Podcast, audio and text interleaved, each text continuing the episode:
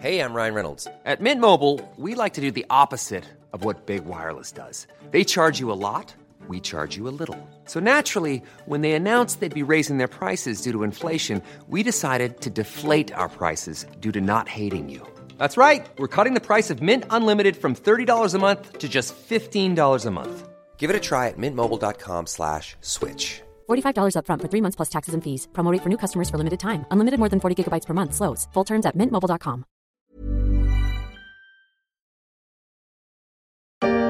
Ce matin, nous allons parler des dettes publiques en forte augmentation en raison de l'épidémie de Covid. Dans le débat politique, dans le débat entre économistes, a surgi ces dernières semaines, ces derniers mois, la question de savoir s'il fallait annuler ces dettes contractées pendant la crise sanitaire. Le 5 février dernier, près de 150 économistes de 13 pays européens ont signé un appel à l'annulation des dettes détenues par la Banque Centrale Européenne. Le débat s'est vite prolongé dans la presse, notamment à l'antenne de France Inter, au micro de Nicolas Demorand. Mais la question est presque aussi vieille que la dette du Covid, car dès le mois de mai 2020, plusieurs économistes universitaires et députés avaient signé une tribune dans la presse appelant déjà à l'annuler. C'est ce qui s'appelle avoir de la suite dans les idées.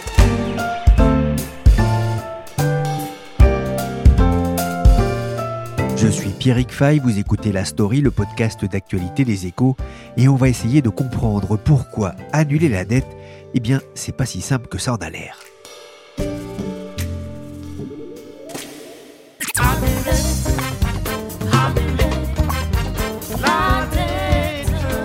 J'espère que Vieux McFly, chanteur sénégalais, ne m'en voudra pas d'utiliser son très dansant titre Annuler la dette. C'est vrai qu'il parlait plus d'annuler la dette de l'Afrique que celle des États occidentaux, mais j'ai trouvé que cette antienne se prêtait bien au débat qui agite les économistes.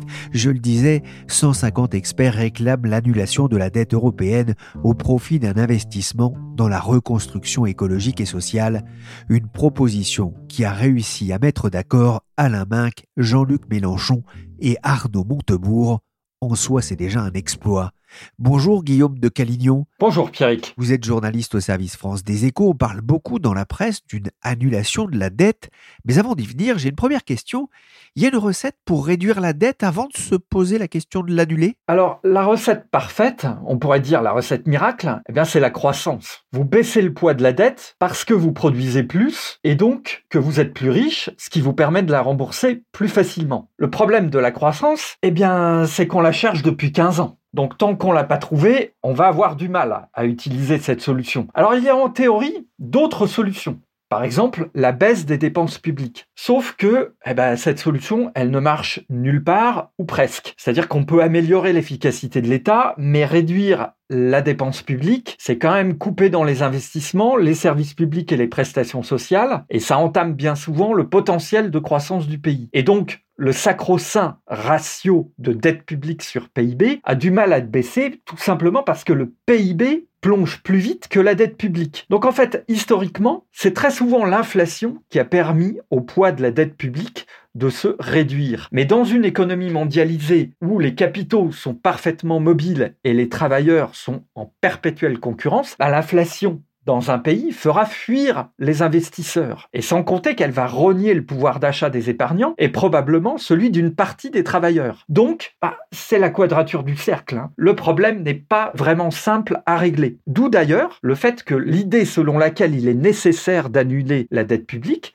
est en train d'émerger. Faut-il annuler la dette du Covid hein? La question fait débat effectivement auprès des politiques, mais aussi des économistes. Alors on n'est pas encore au niveau du débat entre les rappeurs Booba et Caris dans une boutique d'aéroport il y a quelques années. Je ne sais pas si vous vous souvenez, mais Guillaume, c'est très passionné. Ben oui, le débat est passionné entre les pro-annulation et les anti. Bah D'abord parce qu'il reflète les, les, oppositions dans la société. Ensuite parce qu'il a lieu sur les réseaux sociaux et notamment Twitter et que ce ne sont quand même pas des lieux de dialogue mais quand même plutôt d'opposition. Enfin, le débat est dur parce que les économistes pro-annulation sont finalement assez loin du pouvoir politique en place contrairement aux anti-annulations, et donc ils doivent crier fort pour se faire entendre. Après, bah, chacun a ses responsabilités là-dedans. Chez les anti-annulations, il y a une certaine condescendance. Par exemple, Olivier Blanchard, l'ancien chef économiste du Fonds monétaire international, le FMI, il considère que l'annulation est une idée idiote. De l'autre, Certains économistes, souvent à gauche, qui sont favorables à l'annulation, ont tendance à considérer que les anti-annulations sont du côté de la classe dirigeante et défendent la dette parce qu'elle est, soi-disant, un instrument de l'exploitation des peuples. Bon, toutes ces positions tranchées ne facilitent pas le dialogue. Avant de claquer, faut que tu payes tes dettes. Avant de claquer, faut que tu payes tes dettes. Esquiver ou liquider ces de créanciers, chantent les rappeurs de Demolition. C'est peut-être un peu excessif. La question, c'est ici plutôt de ne pas rembourser la dette. Mais Guillaume, de quoi parle-t-on exactement? C'est quoi la dette Covid? Alors la dette Covid, c'est à peu près 400 milliards d'euros pour la France. Cette somme correspond à la à la hausse de la dette publique en 2020 et 2021. Ce sont les mesures d'urgence comme le chômage partiel et le fonds de solidarité, le plan de relance et la baisse des recettes fiscales à cause de la crise qui a fait chuter l'activité économique. Donc cette dette, elle est détenue aujourd'hui quasiment intégralement par la Banque de France suite au méga programme de rachat de dette publique européenne qui a été lancé par la BCE dès le mois d'avril dernier. Ça veut dire que la France est propriétaire de sa dette En quelque sorte, on pourrait résumer comme ça le fait que la Banque de France détienne de la dette publique française. Euh, sauf qu'en fait, la Banque de France est quand même tributaire, selon les traités européens, de ce que fait la BCE, et donc elle ne fait pas tout à fait ce qu'elle veut, notamment elle est censée être indépendante de l'État français. Guillaume, quels sont les, les arguments en faveur d'une annulation de la dette Alors pour les défenseurs de l'annulation de la dette publique détenue par la BCE, parce que la précision est importante, car en fait, ils ne veulent annuler que la part de la dette publique que détient la Banque centrale. Ben, pour ces gens, le premier argument, c'est qu'une telle opération ne lésera personne. En tout cas, pas les créanciers privés, c'est-à-dire, in fine, les épargnants peut-être comme vous et moi. Il ne devrait donc pas y avoir de panique sur les marchés financiers, estiment les économistes. Seule la BCE sera touchée, mais selon eux, elle peut supporter des pertes. Deuxième argument, une dette publique élevée est un facteur de fragilisation des États en cas de hausse des taux d'intérêt, ce qui est fondamentalement vrai. Troisième argument, la politique monétaire actuellement menée par les banques centrales, qui achètent massivement des obligations d'État sur les marchés, a des effets néfastes. Elle fait monter les cours, notamment des actions, et elle crée des bulles financières. Donc, de l'instabilité pour les économies. Et en faisant grimper les cours, elle exacerbe les inégalités de patrimoine parce que les plus riches détiennent plus d'actions que les classes moyennes. Et là aussi, la critique, elle n'est quand même pas déplacée. Ensuite, les achats d'actifs de la BCE servent, selon les pro-annulations, essentiellement à éviter une crise de la dette souveraine en zone euro, comme en 2010 pour la Grèce, par exemple. Sans les achats d'actifs publics de la BCE, les taux d'intérêt des, dettes des États membres de la zone euro s'écarteraient et vraisemblablement augmenteraient de façon significative pour certains États. Donc les critiques voient la BCE comme un rempart contre l'éclatement de l'euro, mais ce rempart n'est toutefois pas suffisant aujourd'hui pour relancer la croissance dont nous avons besoin. Et enfin, l'annulation de la dette publique détenue par la BCE devrait, selon les, les pro-annulations, pouvoir permettre in fine à la Banque centrale de financer les États et de ne plus dépendre du bon vouloir des marchés financiers. Alors là, il faut changer les traités et on voit mal comment les pays d'Europe du Nord accepteraient quelque chose comme ça. Parce que l'idée, hein, en annulant euh, cette dette, c'est de favoriser aussi euh, l'investissement euh, des États et la relance de la croissance. Hein. C'est ce qu'il y a derrière. Tout à fait. Le but des annulateurs, appelons-les comme ça, c'est d'investir dans la transition écologique, parce qu'il va falloir quand même investir a priori des centaines de milliards d'euros au niveau européen. Et deuxièmement, c'est de relancer l'économie et d'assurer un niveau niveau de dépenses publiques qui permettent à un État-providence relativement euh, important de continuer à exister. 150 économistes et experts pour une annulation. Cela chiffre, mais on le disait, la proposition est loin de faire l'unanimité dans la communauté. Elle en a même atterré certains. Guillaume en parlait. J'ai eu envie de donner la parole à un économiste réputé sur les marchés financiers. Il s'appelle Gilles Moek. Après une belle carrière à Bank of America et à la Deutsche Bank, il est aujourd'hui chef économiste chez AXA. Pour démarrer l'interview, je lui ai posé directement la question qui fâche.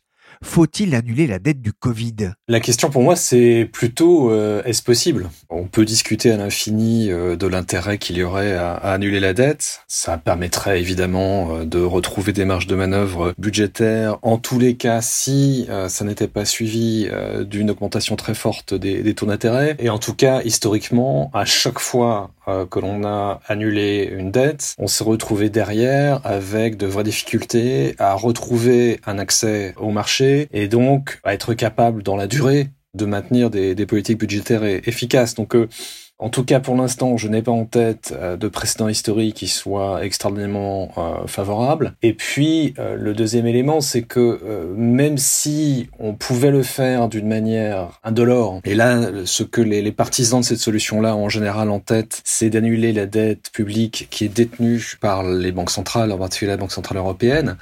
Là, on se heurte à, une difficulté euh, qui me paraît quand même assez forte, qui est que euh, c'est illégal. Alors, ça peut paraître être une euh, réponse un peu courte, mais si la BCE annulait la dette publique qu'elle détient actuellement, ce serait en contrevenant totalement à l'esprit et à la lettre du traité européen. Donc moi je suis très réservé en fait, même sur l'intérêt de ce débat sur l'annulation de la dette publique via la Banque centrale parce que tactiquement, ça me paraît être contre-productif. Pourquoi? Parce que euh, les pays dits créditeurs, pour aller vite l'Allemagne, mais pas seulement, mais l'Allemagne centralement, ont accepté depuis des années une politique monétaire qui est quand même assez largement euh, perpendiculaire à la politique monétaire de, de l'époque de la Bundesbank. Ils ont accepté euh, la mise en place de processus d'urgence de soutien aux pays périphériques. Ils ont accepté plus récemment la mutualisation des publiques. Si en plus on essaye de leur imposer une annulation de la dette publique via l'arme monétaire, via la Banque Centrale Européenne, là j'ai peur que l'on rentre vraiment dans un conflit mais frontal avec euh, les pays créditeurs, avec l'opinion publique des pays créditeurs qui, encore une fois, ont déjà accepté beaucoup de choses par rapport à ce qu'ils pensaient être l'union monétaire euh, en 1992. Après, on pourrait toujours rappeler euh, que l'Allemagne a profité euh, par le passé dans son histoire d'annulation de dettes, notamment au sortir de la guerre.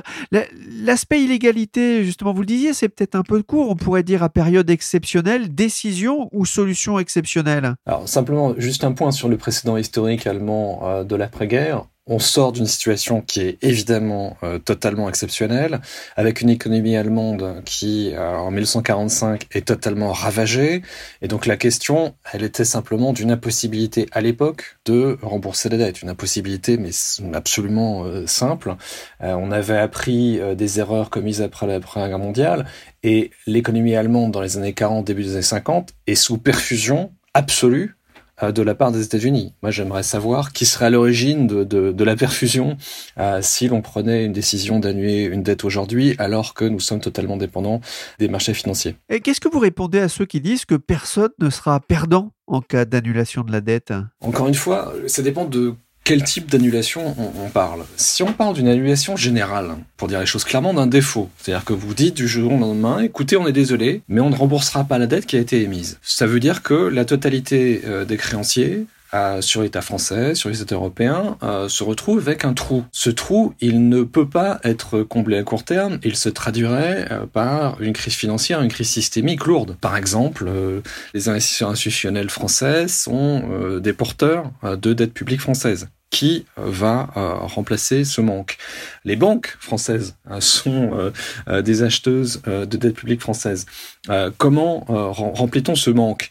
Donc la question à chaque fois, elle est la même. C'est-à-dire que la dette des uns, c'est la créance des autres. Et penser qu'on peut effacer des créances sans poser de problème systémique dans le système financier, ça me paraît totalement illusoire. Sur l'option qui est de passer par la Banque centrale, là, j'admets que les choses sont différentes. Parce qu'effectivement, vous pouvez très bien euh, en tout cas conceptuellement, considérer qu'une banque centrale peut fonctionner dans ce qu'on appelle une active equity, c'est-à-dire avec un, trou dans son bilan, puisque euh, elle peut continuellement en fait remplacer le trou dans son bilan par de la création monétaire qu'elle maîtrise totalement. Donc c'est vrai que passer par la banque centrale, c'est éviter les risques systémiques que l'on rencontre habituellement en cas de défaut. Mais je reviens à mon, premier point. Ce n'est pas une option légalement possible dans l'Union européenne, et ça se traduirait, à mon avis, par des tensions politiques dans l'Union monétaire qui menaceraient sa viabilité même, avec derrière des coûts à moyen et long terme. Et puis dernier point, ce qui est toujours dangereux avec ce type d'approche, c'est euh, l'accumulation. C'est-à-dire que la première fois que vous le faites, et encore une fois, si on passe par euh, l'option banque centrale, la première fois que vous le faites, ça peut peut-être passer en faisant l'hypothèse que politiquement on arriverait à trouver un arrangement avec les pays du cœur. Honnêtement, j'en doute, mais ok, examinons cela. On le fait une première fois et euh, on découvre que donc on a créé magiquement des marges de manœuvre exceptionnelles pour la politique budgétaire. Moi, je suis assez persuadé que après cette manne tombée du ciel, on recommencerait à, recreuser la dette publique et qu'il serait extrêmement difficile dans deux ans, dans cinq ans, dans dix ans, de ne pas recommencer la même expérience.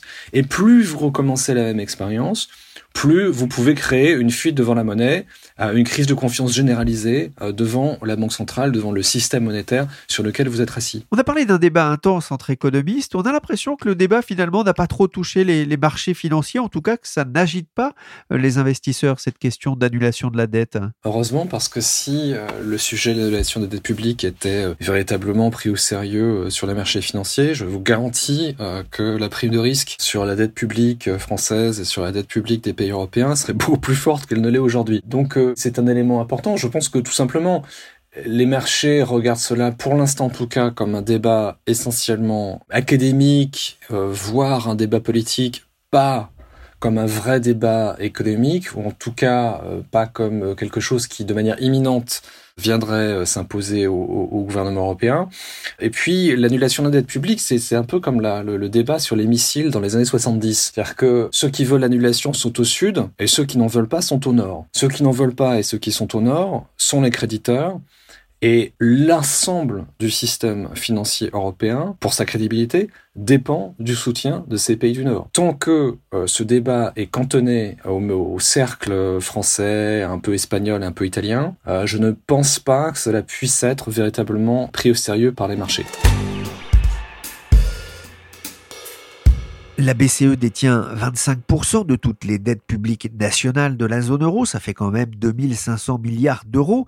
Guillaume de Calignon, qui peut décider de l'annulation de la dette? A priori, la BCE, mais les traités l'interdisent. C'est en tout cas la lecture qu'on en fait à Francfort et dans la totalité des capitales européennes. Et alors que répond euh, la BCE Banco, pas banco? Elle répond bah, circuler, il n'y a rien à voir. Christine Lagarde, qui est la présidente de la BCE, a donné une interview mi-février au journal du dimanche et elle est parfaitement claire. L'annulation des dettes publiques détenues par la BCE est dit-elle, inenvisageable. Pour elle, il s'agirait d'une violation du traité européen qui interdit strictement, dit-elle, le financement monétaire des États, et elle estime que les dettes se gèrent dans le temps long et que les investissements financés par cette dette vont générer de la croissance et donc permettre de rembourser tout cet endettement. Sauf que, justement, pour l'instant, l'accumulation de dettes publiques n'a pas seulement servi à financer des investissements, mais elle a d'abord servi à éviter que l'économie ne s'effondre. En mai dernier, le gouverneur de la Banque de France, François Villeroy de Gallo, avait d'ailleurs mis en garde contre ce qu'il appelait la séduction de l'illusion et le mythe de la monnaie magique. Il n'y a pas de déjeuner gratuit, avait-il dit lors d'une conférence de presse.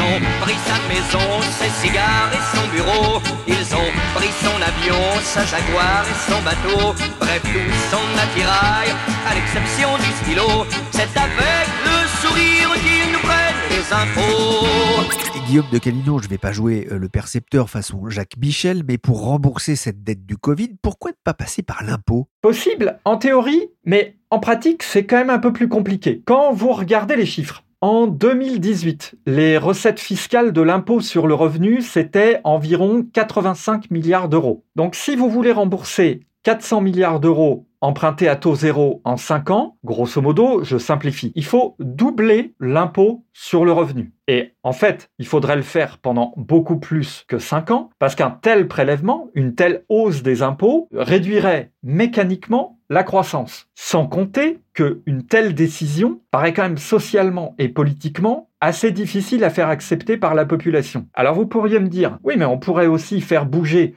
d'autres taxes et impôts divers, oui, peut-être, mais on retomberait quand même toujours sur le même problème. La hausse des impôts serait telle, parce que les montants sont incroyablement importants, elle serait telle, cette hausse des impôts, qu'elle pèserait sur la croissance économique et qu'elle serait insupportable socialement. Donc, rembourser de tels montants de dettes par l'impôt et uniquement par l'impôt, bah, c'est une chimère. Je pense que cette dette-ci, celle qui est due au coronavirus, elle doit être traitée et regardée de manière différente des autres.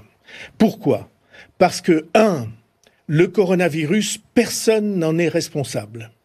D'habitude, les États qui font des dettes, c'est parce qu'ils sont pas très bien gérés ou qu'ils n'ont pas su organiser leur société et qu'ils euh, sont obligés euh, de tirer des chèques en blanc. C'est pas du tout le cas de la situation dans laquelle nous sommes. François Bayrou, haut commissaire au plan, est venu jouer les arbitres. Il propose un cantonnement de la dette, un peu à la façon de la dette du Crédit Lyonnais. Il en parlait ici sur BFM TV.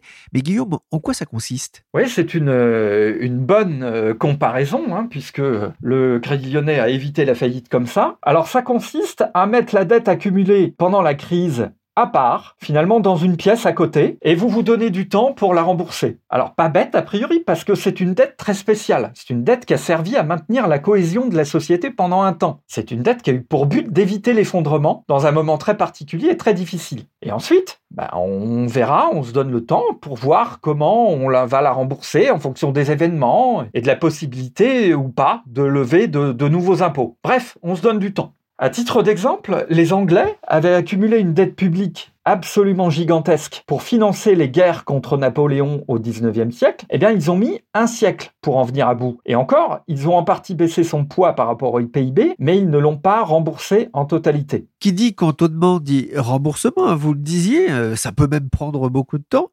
Euh, François Bayrou écarte l'idée d'une annulation. Pourquoi? Bah, Parce qu'une dette est un engagement, une promesse que on rendra l'argent. Et l'État français ne doit pas renier son engagement de rembourser. Parce qu'une annulation pourrait paniquer les investisseurs qui financent l'État. Parce qu'il n'est pas sûr que nous puissions avoir après accès au marché financier en cas d'annulation pour se financer à l'avenir, et parce que nos partenaires européens ne veulent pas et que cela ne vaut pas le coup de créer une crise politique grave, faut pas se cacher, euh, se voiler la face, avec nos voisins. Et parce qu'aujourd'hui, les intérêts de la dette détenue par la Banque de France sont payés par l'État à la Banque de France, qui, elle, les reverse à l'État en fin d'année sous la forme d'un dividende. Bref, l'indulation n'a pas d'intérêt. Comment cette idée d'un cantonnement est-elle accueillie? L'idée du cantonnement séduit à Bercy. Mais en fait, tout le monde le voit, les investisseurs aussi, c'est une idée qui ne règle pas le problème. C'est une idée qui ne fait que le rendre moins pressant et le reporte sur les générations suivantes. C'est vrai que cette idée du cantonnement, c'est séduisant, ça permet de donner du temps au temps, vous le disiez, mais j'ai envie d'ajouter, sous réserve qu'il n'y ait pas d'autres crises dans les 20 ou 30 prochaines années. Ben oui, c'est aussi un des problèmes. L'économie euh, mondialisée, financiarisée est source de crises récurrentes. 2000 avec les quatre plans de la bulle Internet, 2008 avec les subprimes et la faillite de Lehman Brothers, 2020 avec le Covid, même si la pandémie n'est pas directement liée à la finance et à la mondialisation. Simplement, la mondialisation a accéléré l'arrivée du virus. Par exemple, il a mis deux mois pour venir de Chine l'année dernière, alors qu'au Moyen Âge, la peste avait mis six ans pour atteindre l'Europe. Mais fondamentalement, il n'y a pas de bonne ou de mauvaise solution à un problème comme l'excès d'endettement. Ce n'est pas noir ou blanc, mais plutôt entre gris clair et gris foncé. Machiavel disait qu'en politique, le choix est rarement entre le bien et le mal, mais entre le pire et le moindre mal. C'est un peu ce qui se passe avec euh, le cantonnement, ou en tout cas l'annulation et tout ce qu'on essaye de faire pour gérer la soutenabilité de la dette publique. J'ai profité d'avoir Gilles Moec sous la main pour lui demander aussi ce qu'il pensait de cette idée d'un cantonnement de la dette du Covid. Je demande en fait à voir quels sont les, détails stratégiques parce que pour moi il y a deux types de, de cantonnement. Le cantonnement auquel moi je pensais et qui me paraît être parfaitement viable, euh, c'est un cantonnement qui passe par la Banque Centrale Européenne. Je m'explique. Il est illégal pour la Banque Centrale Européenne d'annuler euh, la dette publique qu'elle détient sur son bilan, mais rien ne l'empêche de porter ces dettes publiques et de réinvestir en permanence euh, cette dette publique pendant une période de temps très longue. La période de temps qui sera nécessaire justement pour réparer les dommages créés par la crise pandémique et recréer des marges de manœuvre euh, sur les finances publiques. Donc on peut le faire pendant 5 ans, pendant 10 ans, dans 15 ans. On peut cantonner de cette manière-là, c'est-à-dire demander à la Banque centrale européenne, qui est souveraine, hein, qui le fera ou ne le fera pas, mais on peut euh, demander à la Banque centrale européenne de porter sur son bilan pendant très très longtemps la dette publique accumulée. Et moi, ça me paraît être la solution de loin euh, la plus efficace euh, et euh, la, la, moins dangereuse politiquement. Alors il y a un autre type de cantonnement qui consistera à dire on va en fait reprofiler la dette publique et donc on va créer un système dans lequel on ne portera pas de service de la dette pendant la période correspondant justement à ce besoin de, de réparation de, de l'économie. mais je n'arrive pas à comprendre exactement comment cela pourrait se faire sans augmentation des taux d'intérêt. Puisqu'évidemment, si vous ne payez pas tout de suite à vos créanciers les intérêts que vous lui devez, euh, il faudra bien à un moment ou à un autre qu'il y ait compensations, et donc ça devrait se traduire normalement par une augmentation des taux d'intérêt à, très long terme. Donc euh, j'ai vu cette idée, euh, mais je n'ai pas suffisamment compris la manière dont ce serait effectivement ficelé pour avoir un avis vraiment euh, précis là-dessus. Mais du côté de la Banque Centrale Européenne, cantonnement via la Banque Centrale Européenne, ça, ça me paraît politiquement, euh, légalement et techniquement gérable.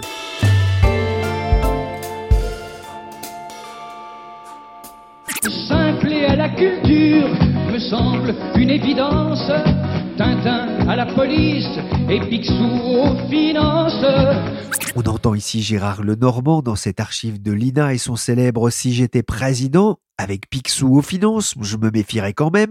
Guillaume de Calignon, dans un peu plus d'un an, c'est la présidentielle. La question du remboursement de la dette sera, sera-t-elle l'un des thèmes de la campagne pour 2022 alors ce sera indéniablement un des sujets forts, hein, ça c'est absolument certain. Des candidats comme Jean-Luc Mélenchon et Arnaud Montebourg défendent l'annulation de la dette publique détenue par la BCE, mais euh, quelqu'un comme Marine Le Pen par exemple s'y oppose euh, pour ne pas faire peur aux épargnants et évidemment Emmanuel Macron ainsi que très probablement le futur candidat de LR, donc des républicains, s'y opposeront. La maîtrise des dépenses publiques sera nécessairement aussi au menu de la campagne électorale parce que ça fait partie aussi de la question du remboursement de la dette euh, publique. Et la taxation exceptionnelle ou non des Français les plus aisés sera aussi probablement la solution euh, qui sera très discutée. Le retour de l'inflation reste un sujet technique et surtout ne se décrète pas. Et euh, d'ailleurs, le débat devra se tenir au niveau européen puisque nous partageons depuis 20 ans la même monnaie. Donc la question du remboursement de la dette publique sera probablement la grande question de la campagne présidentielle de 2022. Mais en fait, le vrai problème sera de savoir quel modèle nous voulons collectivement et quelle croissance nous souhaitons pour nous permettre de rendre les niveaux de dette publique actuels soutenables tout en continuant à avoir un niveau de vie convenable. Et ce sera ça l'enjeu finalement de 2022. Merci Guillaume de Calignon, journaliste au service France des échos, et merci à Gilles Moek, chef économiste chez AXA. La story, le podcast d'actualité des échos, s'est terminé pour aujourd'hui. L'émission a été réalisée par Willy chargé de production et d'édition Michel Varnet. Vous pouvez nous retrouver sur toutes les applications de téléchargement et de streaming de podcasts. N'hésitez pas à vous abonner et à partager vos émissions préférées. Pour l'information en temps réel, rendez-vous sur leséchos.fr.